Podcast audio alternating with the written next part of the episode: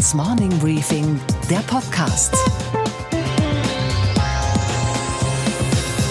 Guten Morgen allerseits. Mein Name ist Gabor Steingart und heute ist Mittwoch, der 5. September. Wir starten jetzt gemeinsam in den Tag. Am Montag erscheint das neue Buch des Watergate-Enthüllers Bob Woodward. Es beschäftigt sich natürlich mit dem Weißen Haus des Donald Trump und das Buch heißt Fear, Angst. Er hat sich für dieses Buch monatelang bemüht, den amerikanischen Präsidenten zu treffen. Dieses Treffen kam nie zustande. Das Manuskript wurde fertig, das Buch ist mittlerweile gedruckt und liegt in den Auslieferungslagern des Verlages. Und dann, Woodward lehnt sich nach getaner Arbeit zurück, da klingelt das Telefon. Der Präsident der Vereinigten Staaten ist am Apparat. Hello, Bob. President Trump, how are you? How are you? How are you doing? Okay. Real well. I'm turning Good. on my tape recorder Oh, that's with okay. your permission. I learned something about reporting, frankly, Mr. President. Good. It's um, you know it's a tough look at the world and your administration. And Well, I assume that means it's going to be a negative book, but Well- you know, I'm some I'm sort of 50% used to that. That's all right. Some are good and some are bad. Sounds like this is going to be a bad one. Sorry, we missed the opportunity to talk for the book. I never got a call. I never got a message. Who did you Who did you ask about speaking to me? Wir lernen, dieser Präsident ist etwas unorganisiert und zugleich auch unorthodox. Er ist immer mächtig und zuweilen menschlich. Er ist manchmal links und manchmal rechts und zwischendrin unberechenbar. Und das Buch enthüllt das, was wir doch längst wissen, die wirren Zustände im Weißen Haus. Der eigene Stabschef nennt den Präsidenten demnach einen Idioten, der Verteidigungsminister wird mit den Worten zitiert, der Präsident habe die Aufnahmefähigkeit eines Fünftklässlers. Trump wiederum soll seinen Justizminister als geistig zurückgeblieben beschimpft haben. Das Tollhaus des Donald Trump, seine Wähler werden es lieben. Unsere Themen heute. Die AfD überholt die SPD.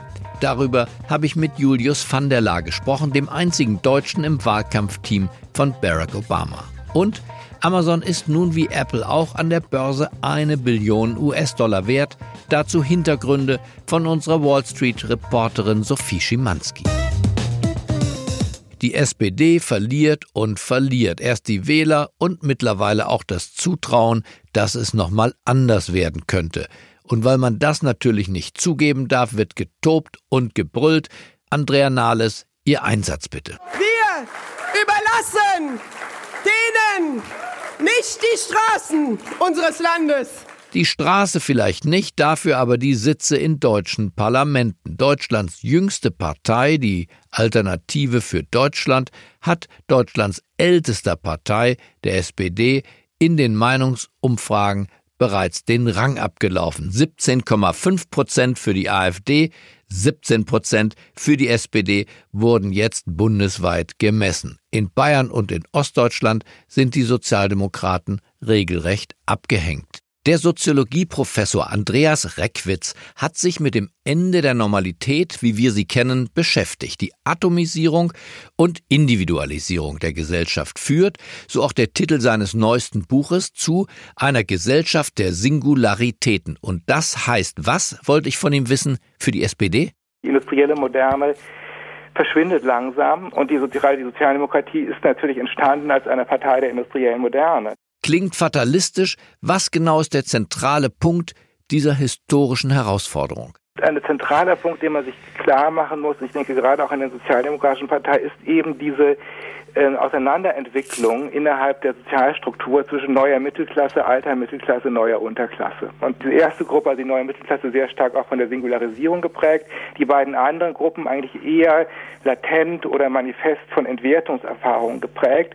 Und mit dieser Gemengelage umzugehen und darauf eine Antwort zu geben, das ist natürlich gerade für die Sozialdemokratie, aber in anderer Weise natürlich auch für die konservativen Volksparteien die Herausforderung. Bei der letzten Bundestagswahl flohen die Wähler vor Martin Schulz und sie flohen nicht, wie viele glaubten, nach links, sondern nach rechts zur AfD. Über 400.000 Wähler der SPD haben bei den Rechtspopulisten diesmal ihr Kreuz gemacht. Erleben wir da den Untergang einer Volkspartei. Darüber habe ich gesprochen mit einem der jüngsten und zugleich international erfahrensten und talentiertesten Wahlkampfmanager, die unser Land zu bieten hat. Herzlich willkommen, Julius van der Laar. Ich kenne Julius aus unserer gemeinsamen Zeit in Washington. Ich war Spiegelkorrespondent und er der einzige Deutsche im Obama-Wahlkampfteam. Guten Morgen. Die SPD war damals und ist heute immer noch fasziniert vom Aufstieg äh, dieses jungen Senators zum Präsidenten und dann auch zum wiedergewählten Präsidenten, von seiner Change and Hope Kampagne Yes We Can.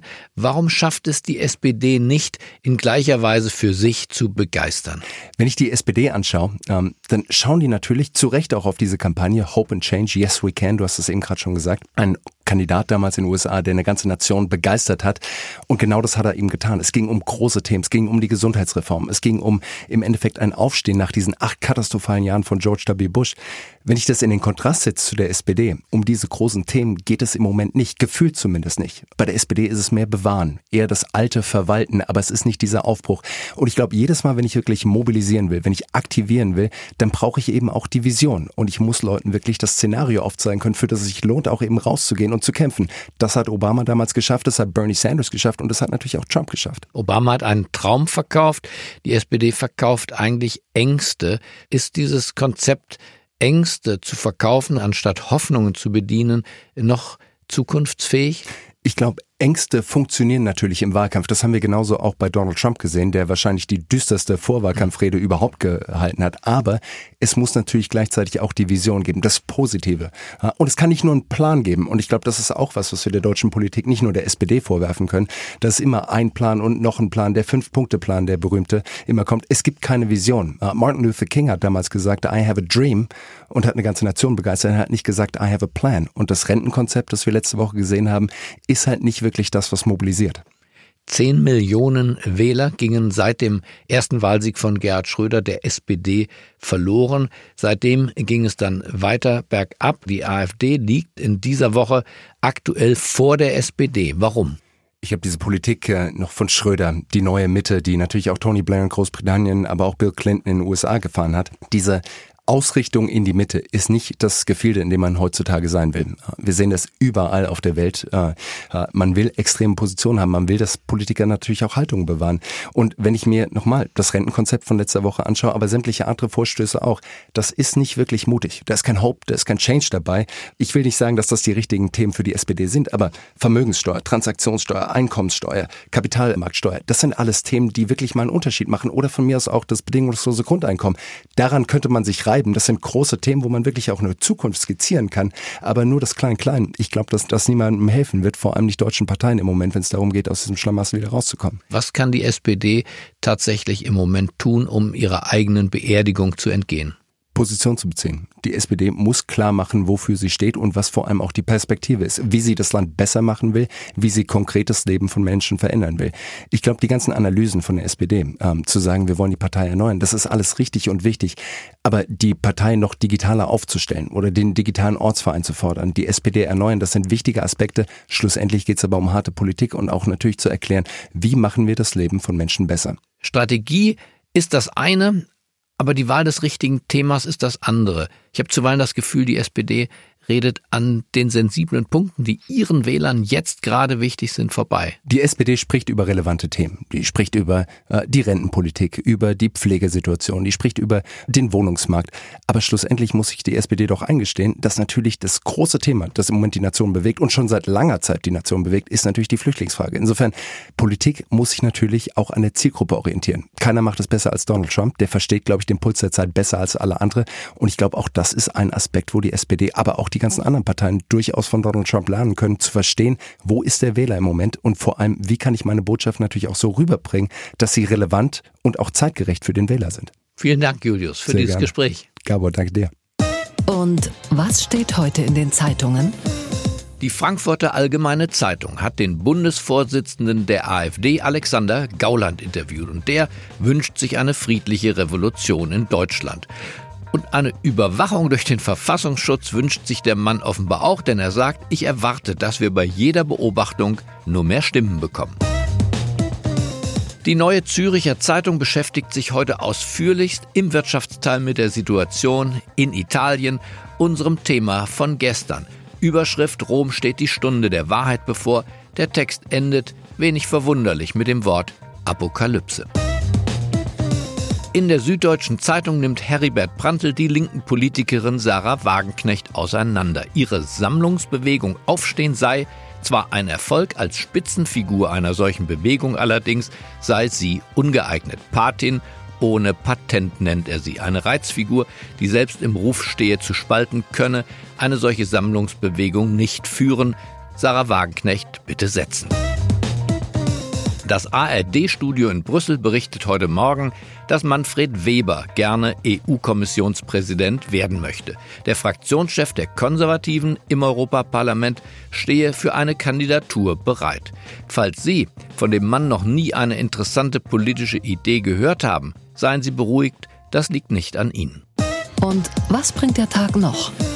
Bayer-Chef Werner Baumann wird nachher die Zahlen für das zweite Quartal vorlegen. Doch die sind kaum aussagekräftig, da der Zukauf von Monsanto in den USA nur für 23 Tage in dieser Bilanz berücksichtigt wurde.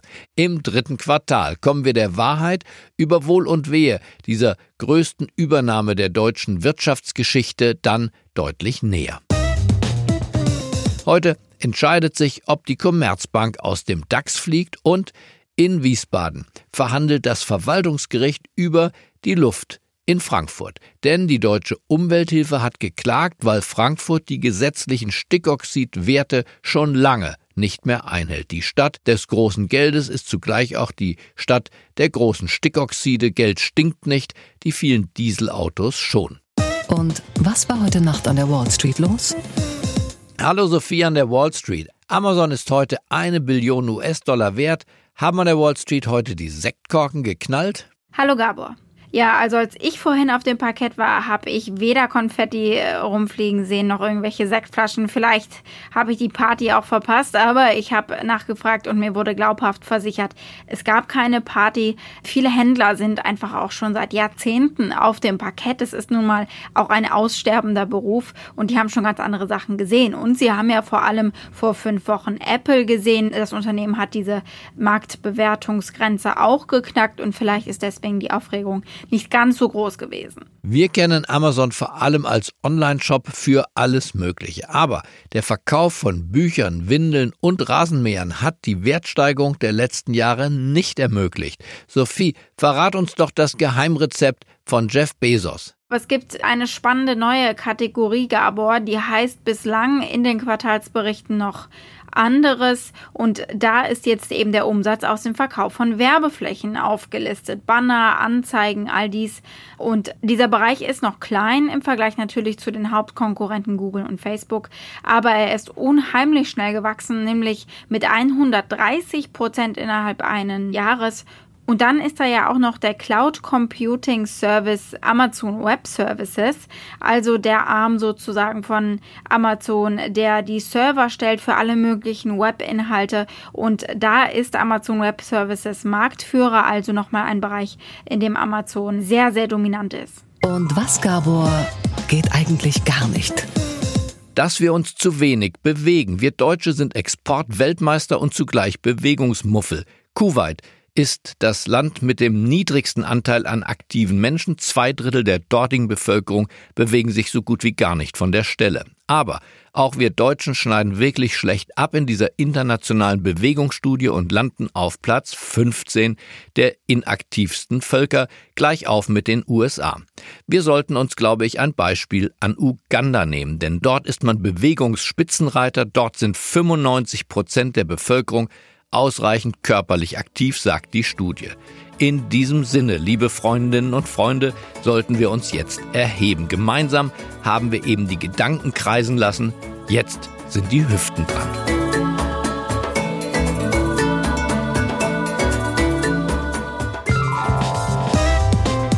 Steingarts Morning Briefing, der Podcast.